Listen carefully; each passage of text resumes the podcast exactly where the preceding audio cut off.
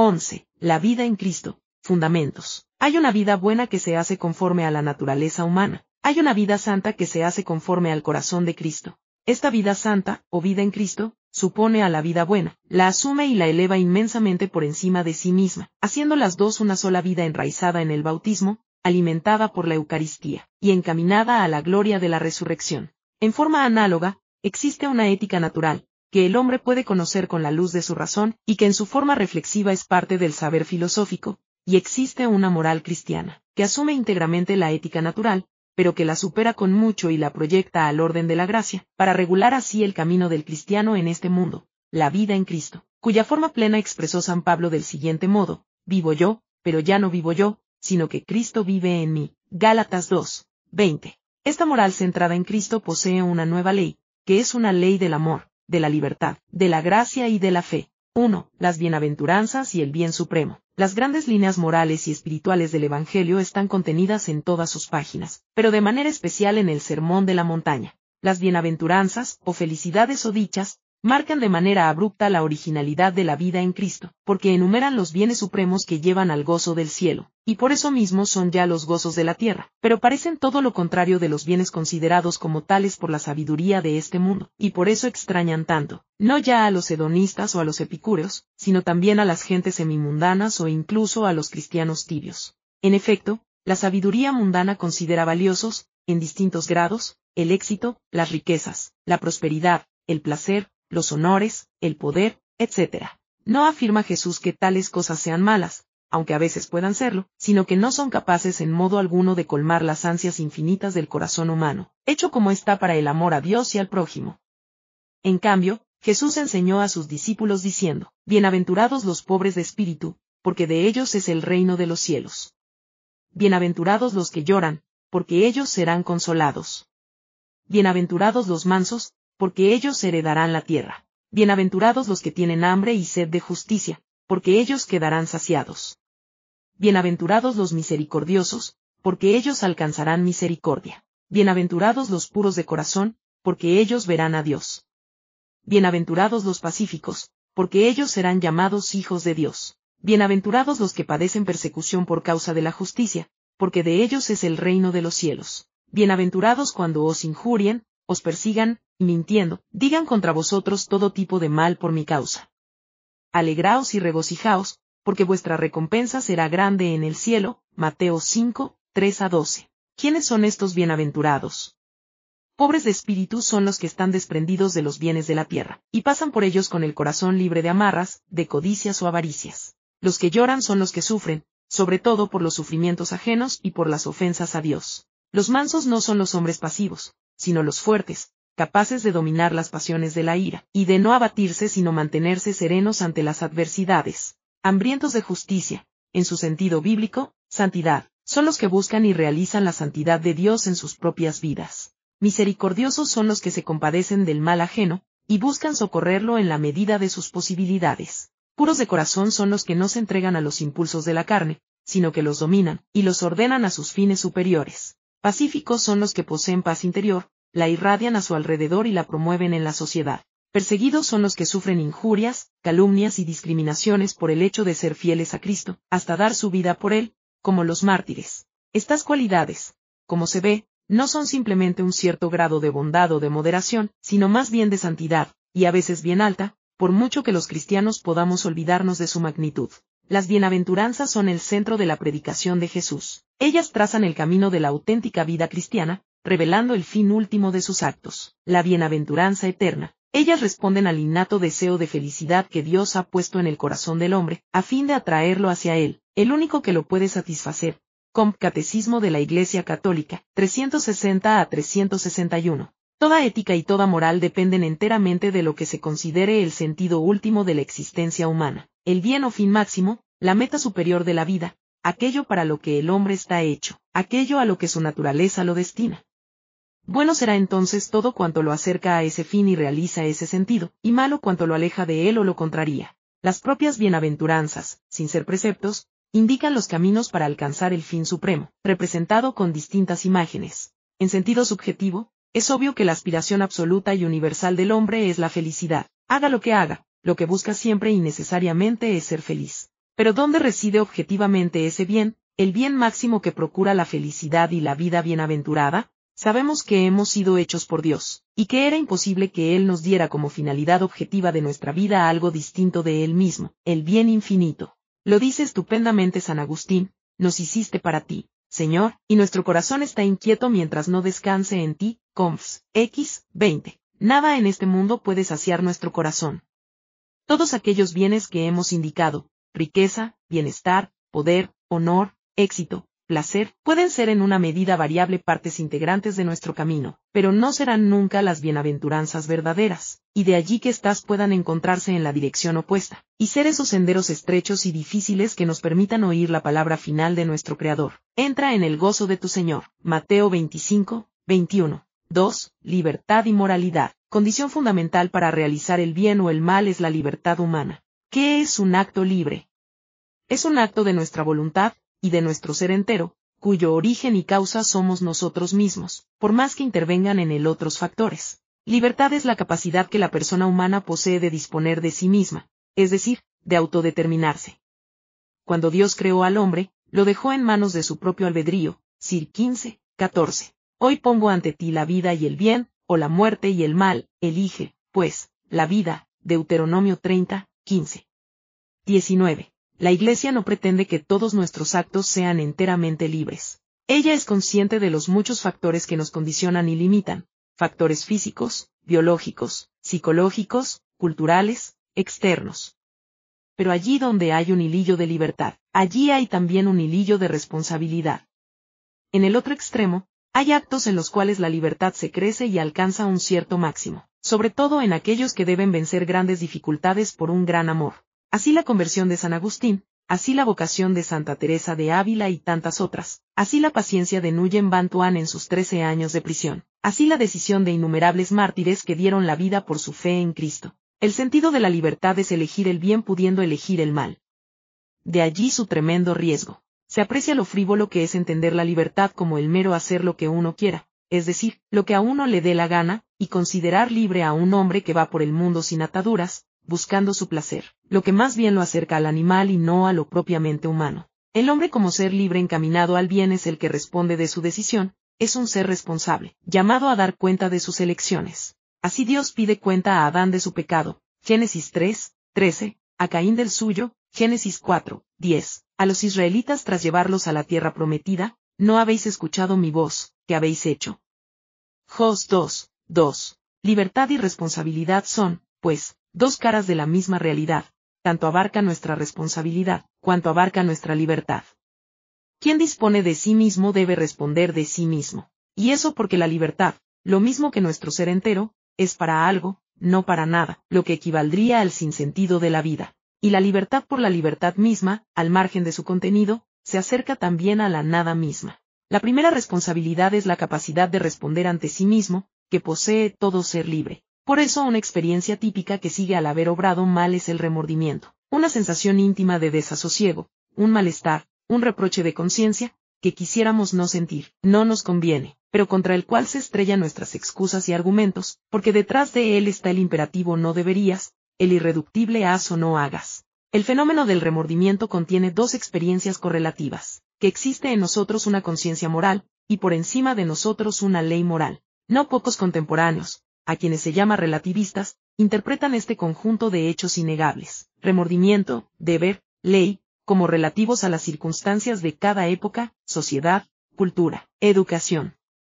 Joseph Ratzinger hizo célebre la expresión dictadura del relativismo para designar este mal de nuestro tiempo, que niega la realidad de un orden moral objetivo, es decir, de actos buenos o malos de suyo, en sí mismos, al margen de su entorno o circunstancia cultural. Nos preguntamos, entonces, cuándo y por qué un acto libre es de suyo bueno o malo. Por de pronto, para que sea bueno, debe serlo la intención con que se lo realiza, el fin que se pretende o la consecuencia que se prevé. Es fácil entender que sin esta condición no hay acto que pueda ser bueno, una intención mala vicia cualquier acción.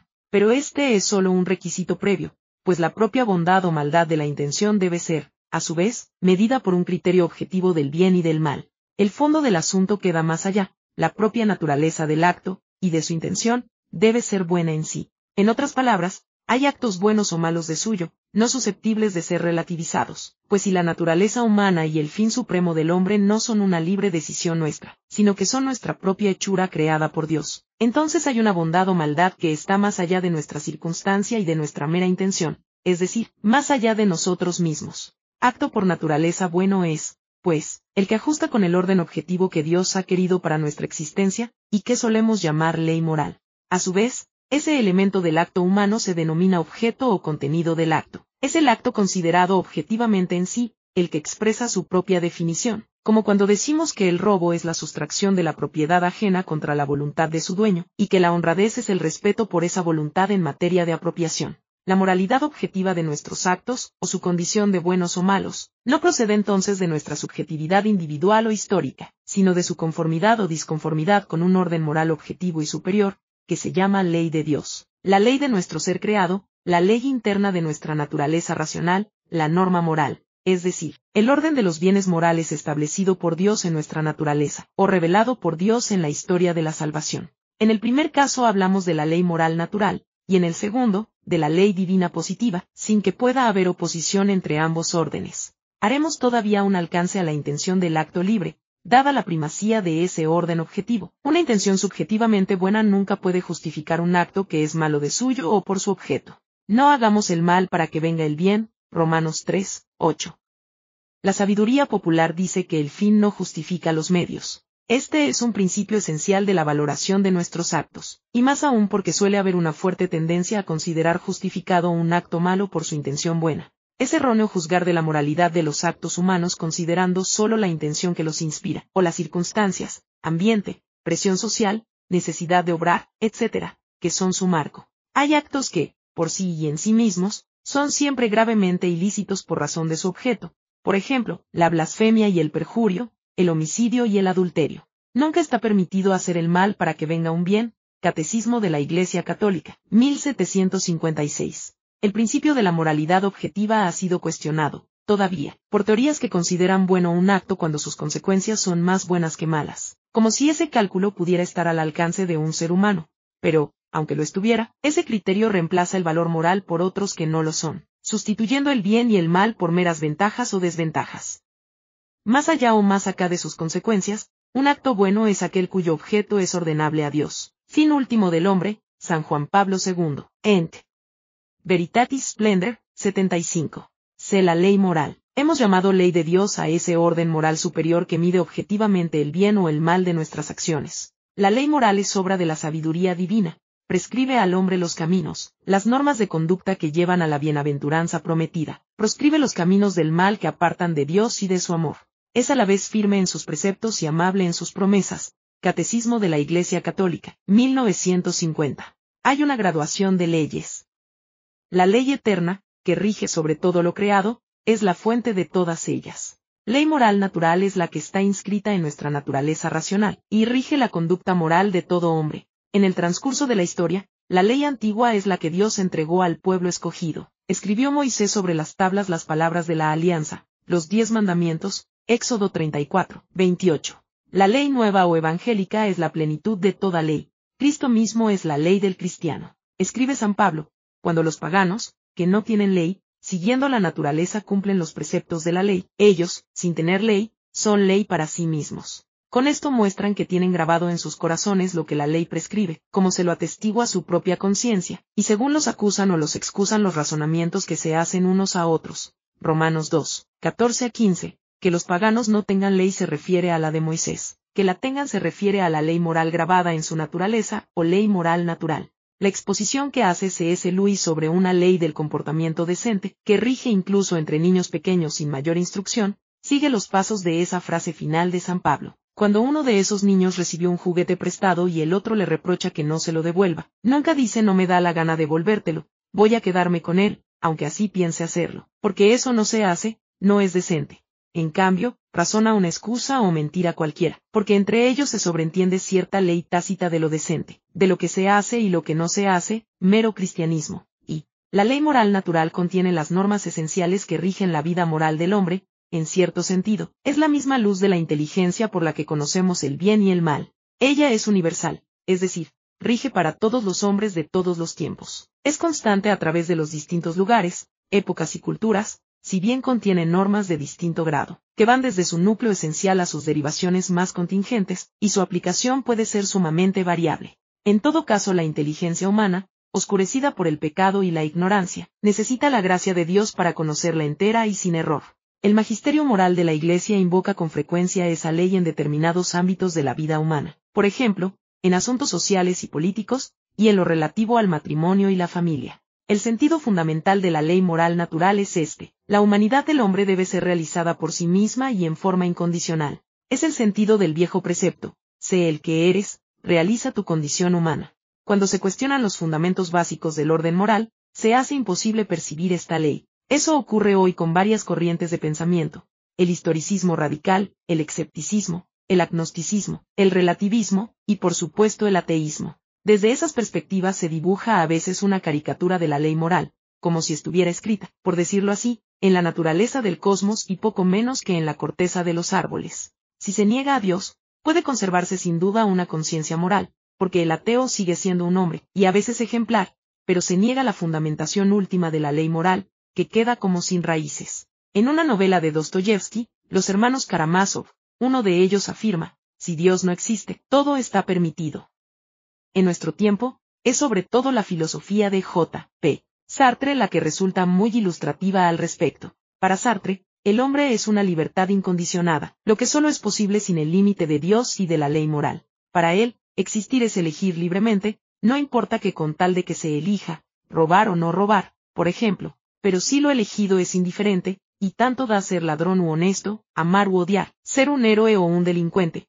entonces todo da lo mismo, y se llega, y Sartre lo hace con notable coherencia lógica, a la necesaria conclusión del sinsentido de la vida. El hombre es una pasión inútil, la última palabra es el absurdo, estamos condenados a ser libres. Se notará cierto paralelismo entre Sartre y Nietzsche, ambos admirables porque llegan hasta las últimas consecuencias del ateísmo, es decir, admirables por la rigurosa lógica de su consecuencia moral, la anulación del orden moral tras la negación de Dios. Al mismo tiempo, Sartre nos deja en la imposibilidad de hacer nuestro el virtual nihilismo de sus planteamientos sobre el absurdo y el sinsentido de la vida. A la par con el sentido religioso, ley moral natural es perceptible como una serie de constantes que atraviesan las distintas civilizaciones y culturas, a pesar de todas sus variaciones. Por ejemplo, en ninguna sociedad se han considerado virtuosas la traición, o la mentira, o la calumnia. En toda sociedad ha regido alguna forma de veneración por lo sagrado, y cuando hoy no ocurre así, estamos ante un sensible deterioro humano. En toda sociedad ha existido un principio de respeto por los padres, y por lo intangible de la vida humana. La unión de hombre y mujer ha reconocido siempre un cierto rango o estatuto público en la sociedad. Cumplir la palabra empeñada, respetar la propiedad ajena, decir la verdad, nunca se consideró como un asunto de convenirle a uno o no. La conciencia de estos deberes puede haber sido muy imperfecta, como también han sido innumerables las faltas contra estos valores esenciales, pero ellas no modifican el hecho de su vigencia en sí. El pecado no es un argumento contra la norma, tal como un error de cuentas no cuestiona las matemáticas. Las objeciones más frecuentes en contra de la universalidad de la ley moral prueban poco y nada. Los casos que sus objetores presentan se refieren a la variación de la materia de la norma, más que a la norma misma. El canibalismo, por ejemplo, se basaba en una creencia que hoy sabemos mitológica, que al comer la carne del enemigo se adquiría su fuerza vital. Fallaba el dato antropológico más que la norma moral. Además, los caníbales se limitaban a la carne del enemigo, no de los suyos, porque solo consideraban prójimo al de la propia familia, tribu o etnia. Es con Cristo que el concepto de prójimo alcanza su plena universalidad. Otro argumento típico, la persecución de brujas, considerada un día como un acto bueno.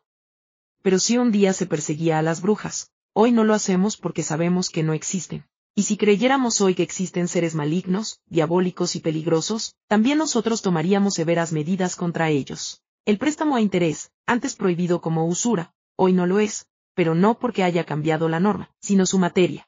El dinero, antes estático, hoy como capital es dinámico, y se sigue prohibiendo el monto de interés excesivo o usurero.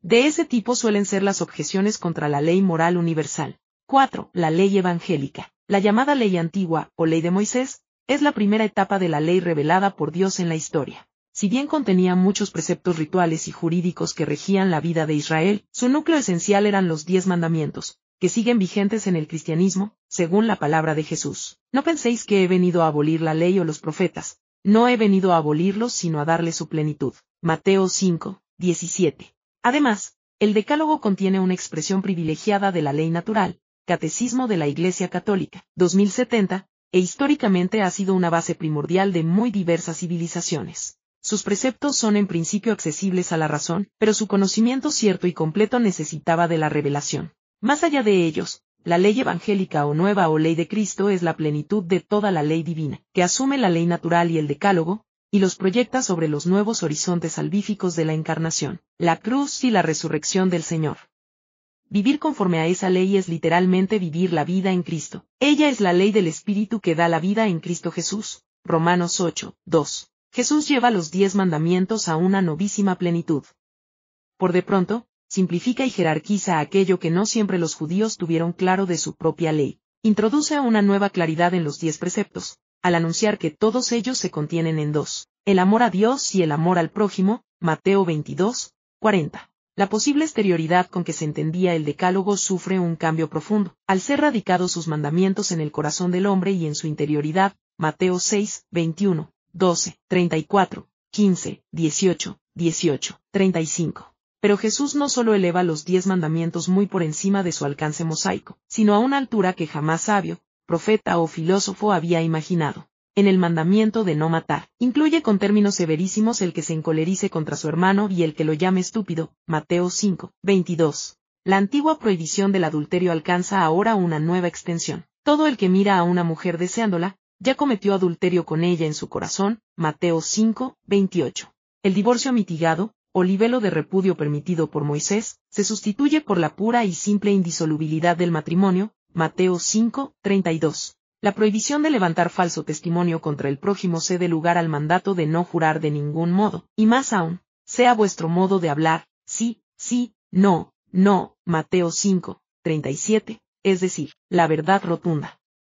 La antigua sentencia llamada del talión pedía un mínimo de equidad a la hora de la venganza, ojo por ojo, diente por diente, pero Jesús excluye toda venganza, y pide la caridad extrema de superar todo rencor hacia el que nos ofende, e incluso de no resistirle. Mateo 5, 39 a 42. La vieja norma de amar al prójimo pero permitirse odiar al enemigo se supera con esta otra. Amad a vuestros enemigos y rezad por los que os persiguen, para que seáis hijos de vuestro Padre que está en los cielos, que hace salir el sol sobre buenos y malos, y hace llover sobre justos y pecadores, Mateo 5, 44 a 45. Y todavía, amad a vuestros enemigos, haced el bien a los que os odian, bendecid a los que os maldicen y orad por los que os calumnian, Lucas 6, 27 a 28. Se explica que hombres buenos y sabios hayan considerado esta nueva ley del amor como imposible de cumplir, como una utopía o un sueño, o quizá como un mero punto de referencia orientador, pero imposible de alcanzar y algo de razón parecen tener a causa de la imperfección humana, pero el creyente no debe amortiguar la palabra de Cristo, ni menos llenarla de salvedades y excepciones,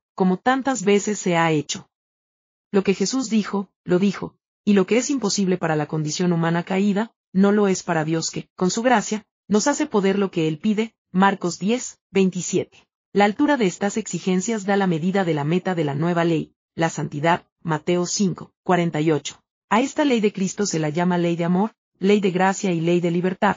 Catecismo de la Iglesia Católica, 1972. El himno de la caridad de San Pablo nos hace saber que sin amor de nada servirían el hablar las lenguas de los ángeles ni la fe que mueve montañas ni el repartir todos los bienes ni otras cosas semejantes. 1 Corintios 13, 1 a 3.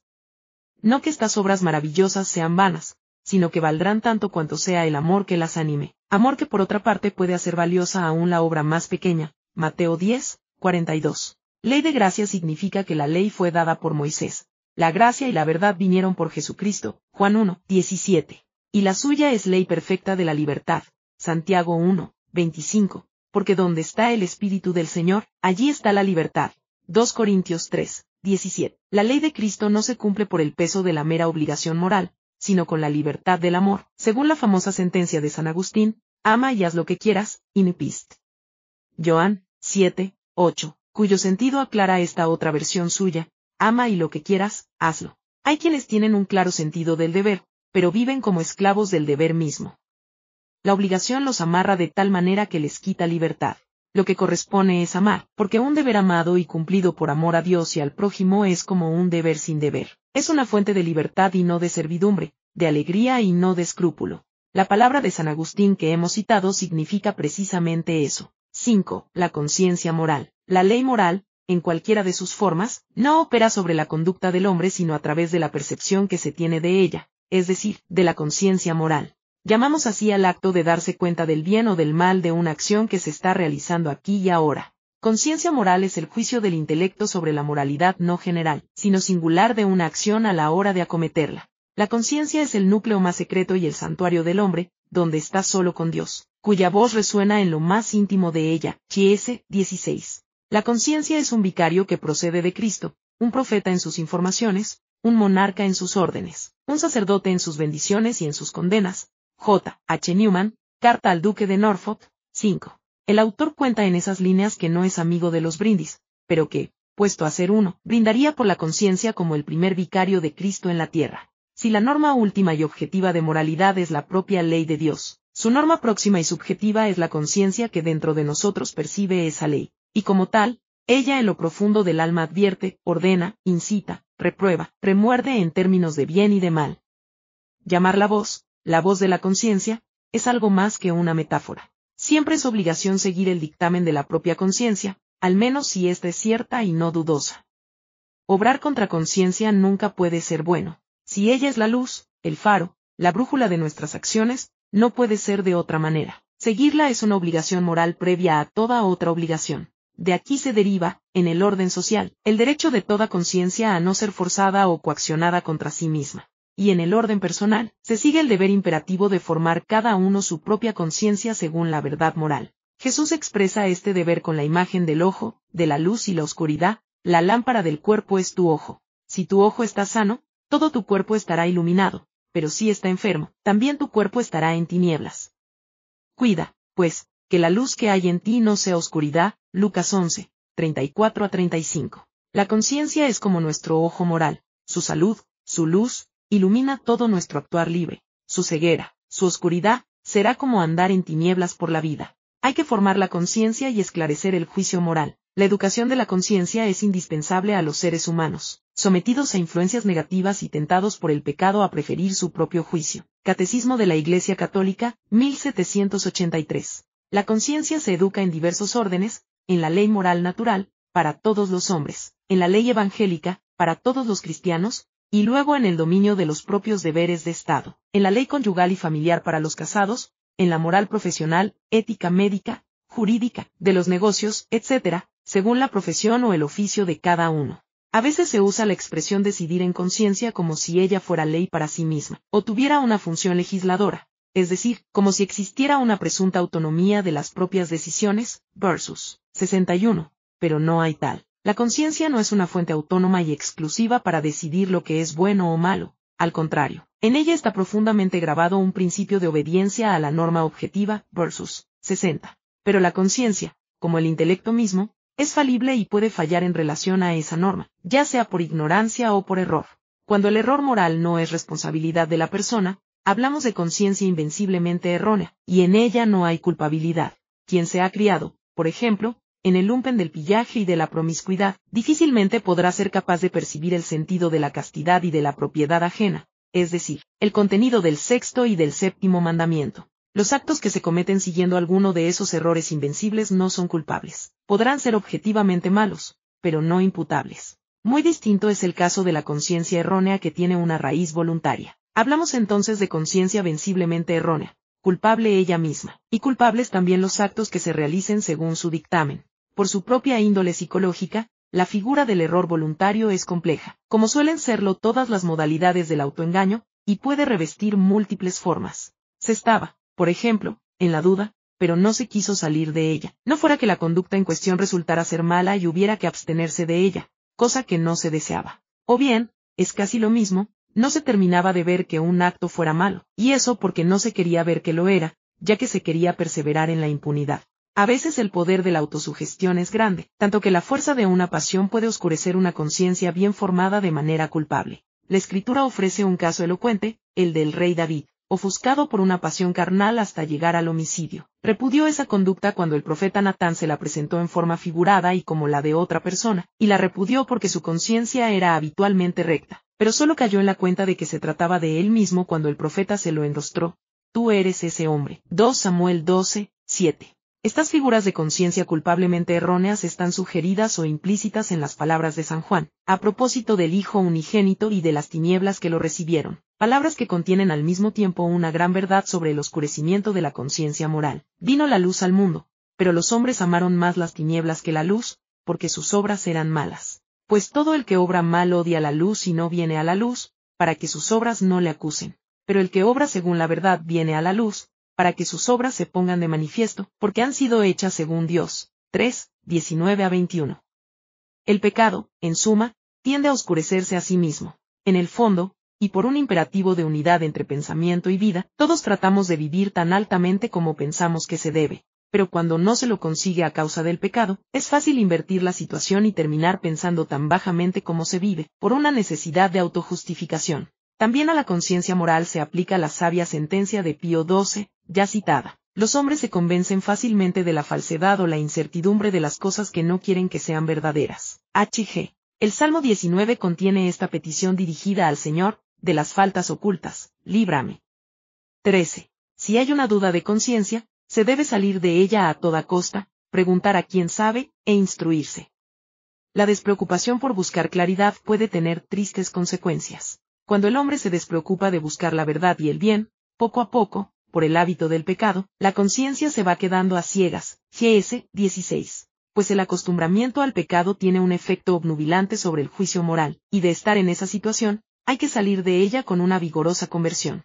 6. El pecado. Una sentencia que se repite de pontífice en pontífice, desde Pío XII en adelante, afirma que el peor pecado de la edad moderna es haber perdido el sentido del pecado. Esta pérdida, frecuente en nuestros días, es una consecuencia directa de la pérdida del sentido de Dios. Opera como una minimización, en vez de pecado, se cree haber cometido simplemente un error, una mera equivocación, un desliz, una imprudencia, una mera tontería, que se repara con una disculpa, con una sanción económica o legal, si fuera el caso. Se oculta así el horror del pecado como el único mal de la vida que puede llamarse así, el mal a secas, esa mancha en el universo, no puede ser un simple error ese mal que tantas mentes lúcidas, si no están huérfanas de algún sentido de Dios, perciben como adherido a la mala conciencia. Lo dice Víctor Hugo de este modo, yo no sé cómo será la conciencia de un criminal, pero me asomé a la conciencia de un hombre honrado, y lo que vi allí no es un espectáculo grato de ver.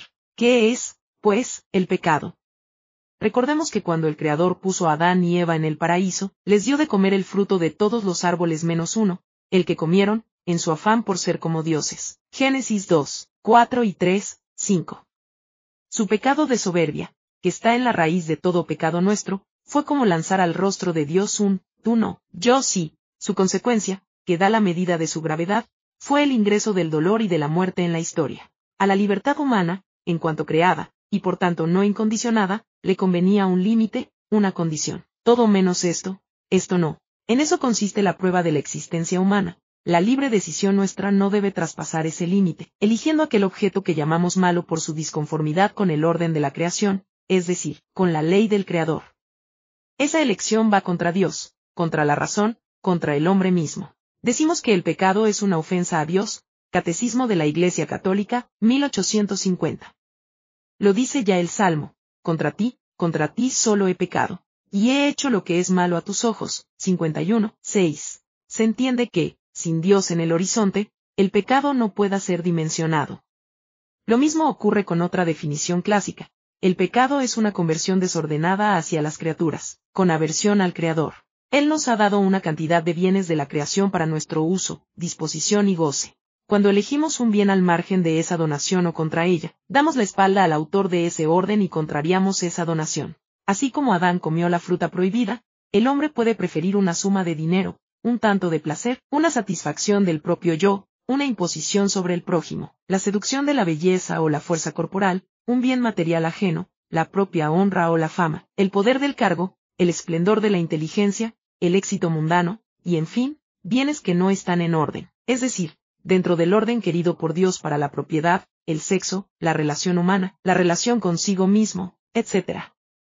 No somos creadores, no fabricamos ese orden, no somos Dios en su hechura más honda, nuestro corazón está abierto al bien absoluto, al único que puede saciarlo. Un ser proyectado hacia el bien infinito, que se aferra a la basurilla de un bien indigno de él, comete una traición a su propia dignidad y a la bondad infinita de Dios. Cuando elegimos en contra de él un bien impropio de nuestra grandeza y del honor de Dios, nos hacemos el ídolo de un falso Dios, de un espejismo. Entramos entonces en la figura que también describe el profeta Jeremías, palabra del Señor. Dos cosas tengo contra mi pueblo, que me han abandonado a mí, la fuente de las aguas vivas, y que se han cavado en el desierto cisternas rotas, que no pueden contener el agua. 2, 12 a 13. Abandonar al Dios vivo y echarse a beber del charco es todo uno en el pecado mortal. Una medida de la magnitud del pecado nos la da el tormento indecible del Hijo de Dios encarnado, al llevarlo sobre sí en su pasión y muerte, ese dolor insondable que fue el precio de nuestro rescate. Estábamos vendidos como esclavos al pecado, 1 Corintios 6, 20, y habéis sido rescatados, con la sangre preciosa de Cristo, 1 P2, 24. El pecado mortal se llama así porque, en sentido figurado, pero también real, mata a Dios en el alma, en el mismo sentido, mata al alma. Es un acto que deja al hombre en un estado de aversión a Dios, su bien supremo. El pecado venial o leve, en cambio, es un cierto desorden que disminuye la adhesión a Dios y retarda el camino de la caridad, o en todo caso impide adelantar en él. Cuando es habitual y sin arrepentimiento, puede inclinar a faltas más graves. En ningún caso debe ser minimizado a causa de su venialidad, porque sigue siendo una ofensa a Dios, por eso se llama pecado. Solo puede ser mortal un pecado cuando su objeto es esencialmente contrario a la ley de Dios, y no ordenable a él, es decir, cuando versa sobre materia grave, y se lo comete con plena conciencia de su maldad, y con consentimiento pleno. En tal caso, un alma destinada a ser morada de luz y sagrario de la Trinidad se hace opaca y turbia, con distintos grados de oscuridad. Pero hay quienes, por falta de formación moral, estiman que solo son pecados mortales los actos atroces o terribles, equívoco que no cuadra con una lectura atenta de la escritura y de la tradición. Desde luego, en cada mandamiento puede haber materia grave o leve, y debe buscarse claridad sobre estas categorías. El magisterio moral de la Iglesia enfrenta hoy un desafío grande en este tema. El pecado mortal es una posibilidad radical de la libertad humana, como lo es también el amor. Entraña la pérdida de la caridad y la privación de la gracia santificante, es decir, del estado de gracia. Si no es rescatado por el arrepentimiento y el perdón de Dios, causa la exclusión del reino de Cristo y la muerte eterna del infierno. Sin embargo, aunque podamos juzgar que un acto es en sí una falta grave, el juicio sobre las personas debemos confiarlo siempre a la justicia y la misericordia de Dios. Catecismo de la Iglesia Católica. 1861. Ni siquiera de la suerte de Judas podemos tener certeza. Un pecado de materia leve es de suyo venial. También puede serlo un acto de materia grave, pero realizado sin conciencia cierta de su gravedad, o sin consentimiento suficiente. Este último factor es a veces difícil de discernir, por los varios elementos psíquicos que pueden entrar en juego. No debe intranquilizarse a las almas, pero sí se las debe exhortar a una máxima sinceridad consigo mismas. En cualquier caso, es deseable para todos darse cuenta de que la moral en general, pero sobre todo la vida en Cristo no está de manera alguna centrada en el pecado, sino en el amor a Dios y al prójimo, en afirmaciones, no en prohibiciones. Hay que evitar hasta la sombra de una moral del pecado, que reduce la vida cristiana al simple hecho de no pecar, a no hacer nada malo, pero quizá poco y nada de bueno. Los preceptos morales son, en su formulación verbal, positivos y negativos. No harás, harás, amarás a, no mentirás.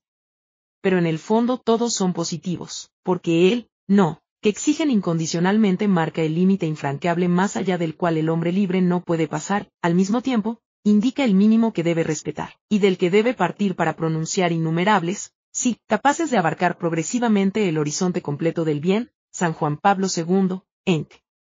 Evangelium Vitae, 75. Cristo nos traza metas altas de amor y entrega, de sacramentos y sacrificio, de formación y trabajo, de justicia y misericordia, porque Él es el gran sí de la vida. Jesucristo, el Hijo de Dios, no fue sí y no, sino que en Él se ha hecho realidad el sí. Porque cuántas promesas hay de Dios, en Él tienen su sí. Por eso decimos por su mediación el sí a Dios para su gloria. 2 Corintios 1, 19 a 29. 7. Las virtudes. Todavía una palabra sobre las virtudes. La vida humana no está hecha de actos puntiformes y discontinuos, sino de hábitos, disposiciones estables que nos inclinan a actuar de una determinada manera. Sin ellos, seríamos una especie de humanidad desnuda que se improvisa a sí misma en cada instante. Por eso son de enorme importancia los hábitos morales. En ese orden, los hábitos del bien son las virtudes, y llamamos vicios a los hábitos del mal. la antigüedad grecolatina formuló la doctrina clásica de las cuatro virtudes morales, que por lo demás ya en el Antiguo Testamento se encuentran descritas como frutos de la sabiduría. Ella es la maestra de la templanza y la prudencia, de la justicia y la fortaleza. SAP 8,7. Se las llama virtudes cardinales por la función esencial que poseen en la vida moral. Pueden adquirirse mediante el esfuerzo, es decir, a través de la repetición de actos, pero también con la ayuda de Dios y la infusión de la gracia. La prudencia es el hábito de saber actuar bien, y orienta en lo general al juicio de la conciencia en particular.